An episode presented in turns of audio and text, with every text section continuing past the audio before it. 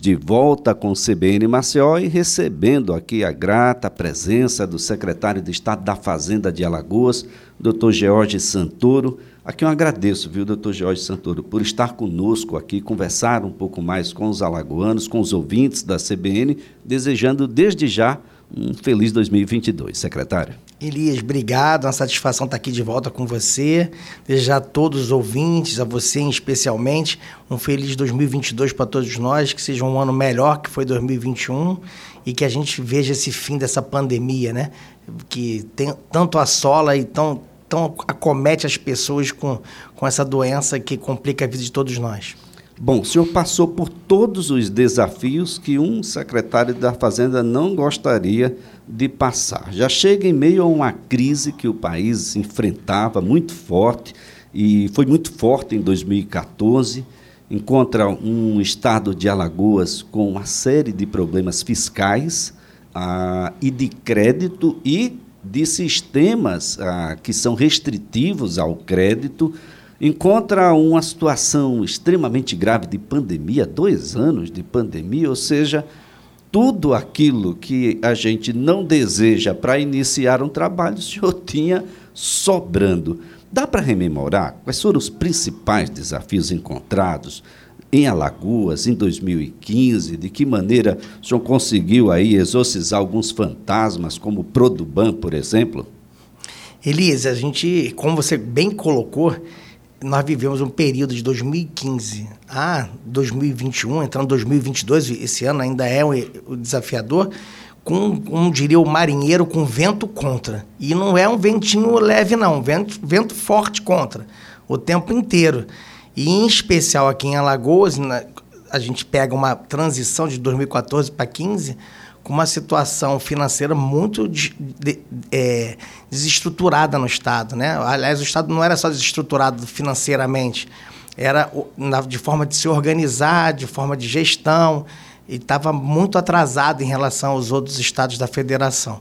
Então era um desafio é, naquele momento financeiro, primeiro, acho que primeiro tem que arrumar as contas, e a gente, ao longo desse período aí, a gente pôde, pôde desenvolver alguns trabalhos diferentes, alguns inovadores, alguns hoje são referência no país, e isso conseguiu fazer com que Alagoas saísse de uma situação que naquela época a gente tinha um déficit estrutural, ou seja, o Estado não conseguia fechar um ano com as contas, ou seja, pegava novas dívidas para pagar dívidas anteriores. Isso gera muito na cabeça do alagoano aquela impressão que é, quando o Estado está pegando dívida, não, não vê o produto do resultado disso, quando contrai uma operação de crédito. Porque no final, aquelas operações de crédito acabavam indo para pagar despesas do dia a dia, folha, despesas de custeio, e não viravam produtos palpáveis para o alagoano que gerasse novos efeitos econômicos. Então, a, aquele cenário era muito difícil. A gente fez um, um, início de governo muito duro, fazendo restrições. A gente chegou a ter momentos muito difíceis, quase não conseguimos pagar folhas em algum momento de 2015. Mas passamos por isso, a gente aprovou um conjunto de medidas no, na Assembleia, que foi muito importante. Aliás, nesse ponto, Alagoas se diferencia da maioria dos estados do Brasil por ter tido um ambiente muito propício a fazer reformas estruturantes muito importantes. A gente mandou para a Assembleia mais de 20 projetos de lei renovando toda a parte tributária do Estado, renovando toda a parte de gestão financeira do Estado, gestão de previdência do Estado. Nós fizemos três reformas de previdência, Elis, numa gestão é muito grande. Você vê aí que a dificuldade que a gente vê no Congresso Nacional de aprovar essas mudanças, da compreensão da estruturação que são essas mudanças.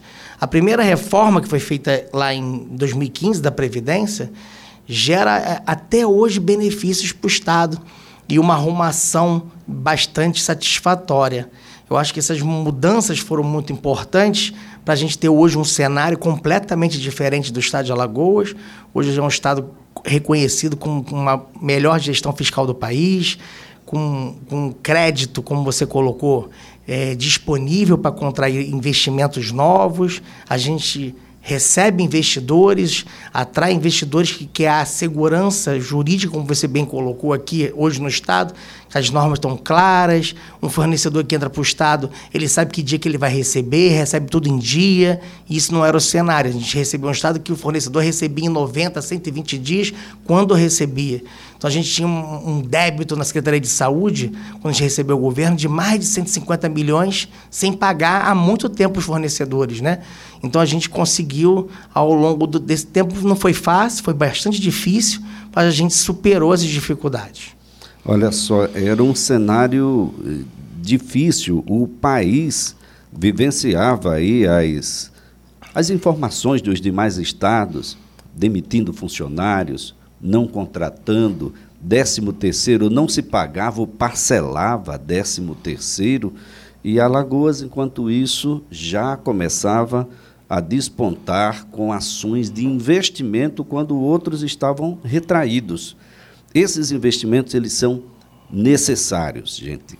Quando a gente fala de uma duplicação, até terminar a duplicação, você fica olhando ao lado dessa duplicação quantos negócios começam a aparecer.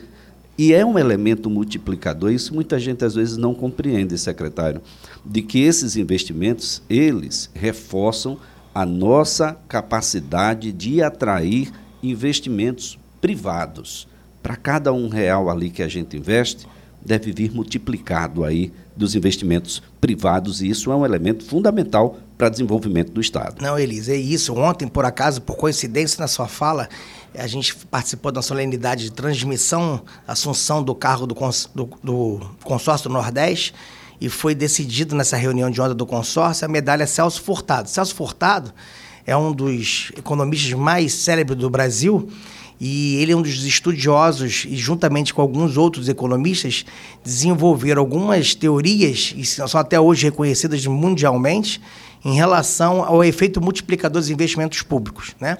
E, e em casos de vias urbanas, nessa, nessa, nessa, há vários estudos científicos que falam desses investimentos em estradas que tem um efeito multiplicador que pode chegar até 4,2%. Ou seja, para cada de um real que o Estado ponha numa, numa, duplicação de estrada ou numa melhoria, uma implantação de uma rodovia nova, você pode chegar até quatro vezes o investimento privado nesse valor.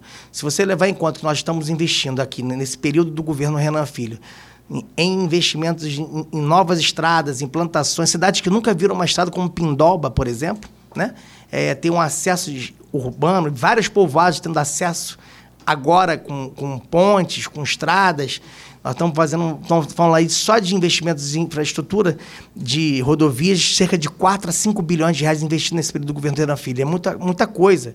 E isso pode gerar, nos próximos anos, isso não é de imediato, isso vai na sequência, podemos chegar aí a mais de 16 bilhões em investimentos, talvez, em infraestrutura. Eu acho de, de, de estradas, isso é muito importante, mas não é só isso, né? A gente construiu hospitais, construiu unidade de segurança pública. Então, é um conjunto de investimentos muito grande. Para você ter uma ideia, Elias, provavelmente Alagoas, em 2021, foi o estado que mais investiu vis-a-vis a sua, seu tamanho, sua arrecadação é, do país. Nós investimos 3,8 bilhões de reais no ano de 2021. Para um estado Elias, que não chegava a 500 milhões em investimentos, sendo que desses 500 milhões, 70% ou 80% eram de transferências federais, você investir com recursos próprios, um valor dessa magnitude, a gente, você tem uma ideia, Pernambuco, se eu não me engano, no ano passado investiu 800 milhões. E nós investimos 3,8 bilhões. Ceará, que sempre foi o primeiro estado de investimento aqui do Nordeste, ao longo dos últimos 20 anos, nós conseguimos passar o ano passado e passamos muito longe do Ceará, bem na frente. Então, isso demonstra que tudo que foi feito no passado gerou uma capacidade de investimento que vai gerar empregos para o Estado, está gerando empregos para o Estado durante a construção desses investimentos e gera empregos e renda depois com a ampliação e a multiplicação econômica que faz isso. Quando atrai, hoje nós temos 15 hotéis em, em construção em Alagoas, 15 hotéis. Ontem recebemos um grupo alemão que quer construir o primeiro hotel dele no Brasil, aqui em Alagoas. Então isso gera muito emprego. Um hotel desse gera 400, 500, 600 empregos. Agora, em junho, inauguro Vila Galé, lá na Barra de Santo Antônio. Já tem um outro empreendimento do lado que vai começar a construção. Então, é, esses empreendimentos em turismo geram muito dinheiro. Em, empreendimentos como a gente está aí com dois novos implantações de hospitais privados no Estado. Isso é possível porque o Estado criou uma rede própria de, de, de, de saúde muito grande. Isso viabiliza trazer redes privadas que a gente, antes era impossível de acontecer sem Alagoas. Olha, isso é, é, é super importante. É, o, senhor toca em pontos que eles têm um, uma conexão muito grande. Quando a gente fala de um ajuste da Previdência, o Tesouro Estadual era o tempo todo o mantenedor da Previdência. A gente tinha que tirar do investimento para ajudar a Previdência. Essa situação ela se modificou Hoje a gente investe menos ou simplesmente não precisa mais aportar recursos do Tesouro Estadual que deveria estar no investimento na Previdência, secretário? Não, na verdade não, Elise. Na verdade, assim, as reformas não conseguiram esse feito ainda. Isso só vai acontecer daqui a mais de 10 anos. Quando você faz uma reforma de previdência, você muda a trajetória, né? A trajetória da previdência, do déficit previdenciário de Alagoas, era explosiva. Para você ter uma ideia, em 2015 2014, 2015, o déficit da Previdência de Alagoas chegava a 84 bilhões de reais, que é uma conta atuarial de longo prazo, ou seja, é olhando a tábua de mortalidade estimada dos servidores, né? não só dos servidores, mas dos pensionistas também. Então, olhando isso no longo prazo, era 78 bi. Com as reformas que foram feitas, a gente caiu para 12 bilhões. É uma redução muito grande.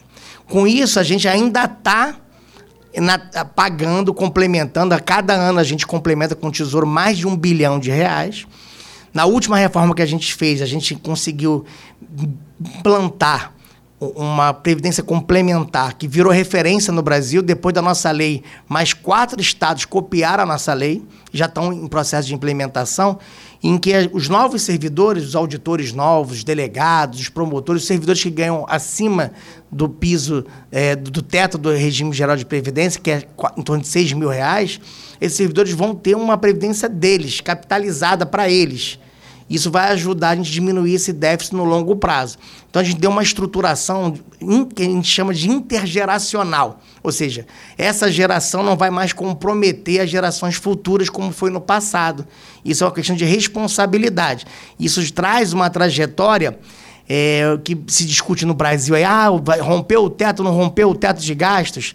A gente está construindo soluções aqui, Elias, olhando para 30 anos do estado de Alagoas, entendeu? Para a gente estruturar isso, criar uma trajetória fiscal sustentável para que o estado tenha pelo menos 10% da sua receita corrente líquida para aplicar em investimentos que gerem novos investimentos privados, que gerem uma cadeia de é, é, econômica sempre positiva para o Estado, para a gente não ter gerações que não têm emprego. Isso foi um grande problema de Alagoas na década de 80, da década de 90. Né, e início desses anos 2000. A gente teve um período de 30 anos em Alagoas que não tinha investimento privado surgindo pela insegurança que gerava o setor público de Alagoas a atrair novos investimentos privados. A gente tava, era muito dependente de dois segmentos apenas, que era o segmento sucocoleiro e o segmento decorrente da, da, da, da agropecuária. Mas a agropecuária é ainda muito, muito ainda incipiente. Não é o que nós vemos hoje. A gente consegue até exportar soja hoje a Alagoas. Né? Crescemos 31% da nossa produção agrícola no último ano. Então é outro cenário. Nós estamos vivendo um cenário de investimentos que vão gerar novos empregos e as novas gerações vão poder sonhar. Que acho que isso a gente viveu no passado a impossibilidade de sonhar. E quando uma sociedade não consegue sonhar com o futuro, ela se acaba. Essa é um grande, é um grande problema da sociedade. Bem, Alagoas ocupa aí a segunda posição entre os estados brasileiros, aqueles que mais aumentaram os investimentos, porque foi aquele também que melhor tratou a questão da arrecadação. E olha, há um elemento conceitual aqui no estado de Alagoas, e se eu estiver enganado, o secretário vai naturalmente me corrigir que o sistema de arrecadação brasileiro é extremamente regressivo. naquilo que é mais importante e naquele que é o de menor recurso, é exatamente de onde se extrai mais. E Alagoas fez um caminho um pouco inverso nesse sentido, porque a gente teve uma série de produtos, como por exemplo álcool e alguns outros produtos que não são bens ah, de consumo ah, de primeira grandeza, ah, de primeira necessidade, a gente tributou mais ali e desonerou em outros setores. Foi por aí, secretário? É, Liz, então a gente, em 2015, como eu te falei, a gente me mexeu nessa questão tributária de Alagoas. Em 2015, a gente tinha produtos supérfluos com carga tributária, metade do produto de necessidade com carga, com carga tributária alta. A gente deu um realinhamento. Muita gente fala que a gente aumentou a carga tributária. A gente não aumentou a carga tributária em Alagoas. Na soma geral, a gente diminuiu a carga tributária de Alagoas. A gente isentou de tributos, estimulando a produção dentro do Estado. Então, eu posso citar aí, a cadeia leiteira inteira. A gente isentou, não paga mais imposto nenhum aqui no Estado. E aí você está vendo aí o ressurgimento da cadeia leiteira no estado, que produzia 300 mil, 350 mil litros de leite. Eu acredito que a gente vai chegar a quase um milhão de litros de leite nos próximos dois, três anos. A parte de, de, de, de proteína animal, isentamos toda a cadeia. E aí você começa a ver surgir pequenas frigoríferos locais, pequenas operações de, de produtos com carne produzida embalada aqui em Alagoas. Isso não tinha antes. No mercado aqui não tinha. Não chegava carne em Alagoas, vinha tudo de fora. Porque a gente diminuiu o imposto de quem produzia aqui e aumentou o imposto de quem vinha de fora. Para estimular a produção aqui no estado. A gente foi um pouquinho protecionista em relação a Alagoas. Por quê? Porque a gente precisava desenvolver a economia do estado com, com essa atividade, essas atividades econômicas. Então foi frango, carne, leite, coco, é, foram diversas. A, o Prodesim do Estado, a gente saiu de, um, de, um, de 40% de benefício fiscal para 92%. Ou seja, hoje a gente atrai operações, indústrias e também hotéis. Porque no Prodesim a gente também ampliou a capacidade disso. E, e não é à toa que a gente está com 15 novos hotéis e a gente dobrou a rede hoteleira nos últimos anos de Alagoas. Hotéis novos, a rede hoteleira de Alagoas é a mais nova do Nordeste. Isso é muito importante para a gente atrair cada vez mais turistas. Nós estamos vendo aí nas ruas a quantidade de turistas está aqui em Maceió e nas diversas cidades turísticas do estado. Então, é, essa mudança tributária foi importante, mas também a gente também modernizou a Secretaria de Fazenda, modernizou os sistemas. Hoje é tudo online, tudo sem processo físico, tudo digital, mais ágil. É, a gente melhorou demais o atendimento ao contribuinte. E com isso a gente consegue ter mais tranquilidade de evitar um processo que a gente teve no passado aqui em Alagoas. Você ia num bar que você tinha um chopp que era muito mais barato que o do lado. Por quê? Porque o cara não pagava imposto, o do lado pagava. Isso gerava uma competição desleal, a gente procurou trabalhar isso ao longo do tempo, com programas educativos como o contribuinte arretado, em que a gente não dá multa. Se você olhar a trajetória de autos de infração do estado de Alagoas, a gente diminuiu o número de autos e o valor dos autos de Alagoas. Em compensação, a gente estimulou a autorregularização, que é o objetivo do projeto: educar, explicar, multar só em último caso, só naqueles casos dos contribuintes que são contumazes, que não querem pagar, e a gente procura dar essa orientação. Isso melhorou muito a arrecadação do Estado e isso ajudou também a, a estimular novos negócios no estado de Alagoas. Bom, nota fiscal cidadã. A gente, além de beneficiar aí muita gente, instituições, ah, também instituições aqui que cuidam das pessoas, tem um papel social extremamente relevante, a gente meio que ganhou um fiscal também, o cidadão começou, epa, eu, eu fiz essa compra, cadê minha nota? Exato, Elias. E é, é, nessa linha do contribuinte arretado, né? Da autorregularização, da, da educação da sociedade. E isso a gente não ia conseguir fazer sozinho. Você faz sozinha, jamais ia conseguir fazer sozinho. A gente já teria uma ideia de um grupo de servidores da Fazenda, ele era para a servidora Glácia, nessa gerente do programa, né? E aí a equipe bolou soluções que é o contribuinte arretado envolvendo as instituições sociais que prestam serviços relevantíssimos à sociedade alagoana. Então a gente tinha, no início do programa, a gente tinha 17 instituições somente, Elias. Hoje nós temos mais de 120 instituições e em todas as regiões do estado nós temos instituições aderentes ao programa. E são essas instituições que vão lá, estimulam a sociedade, a pedir a nota, botar o CPF. E, e isso vai aumentando a formalização dos negócios em Alagoas. Para você ter uma ideia, a gente sai de um número de notas fiscais, eu posso estar enganado aqui, posso errar aqui, mas a gente sai, a gente multiplica por quatro já no primeiro ano que implantou o programa, o número de notas fiscais emitidas no Estado.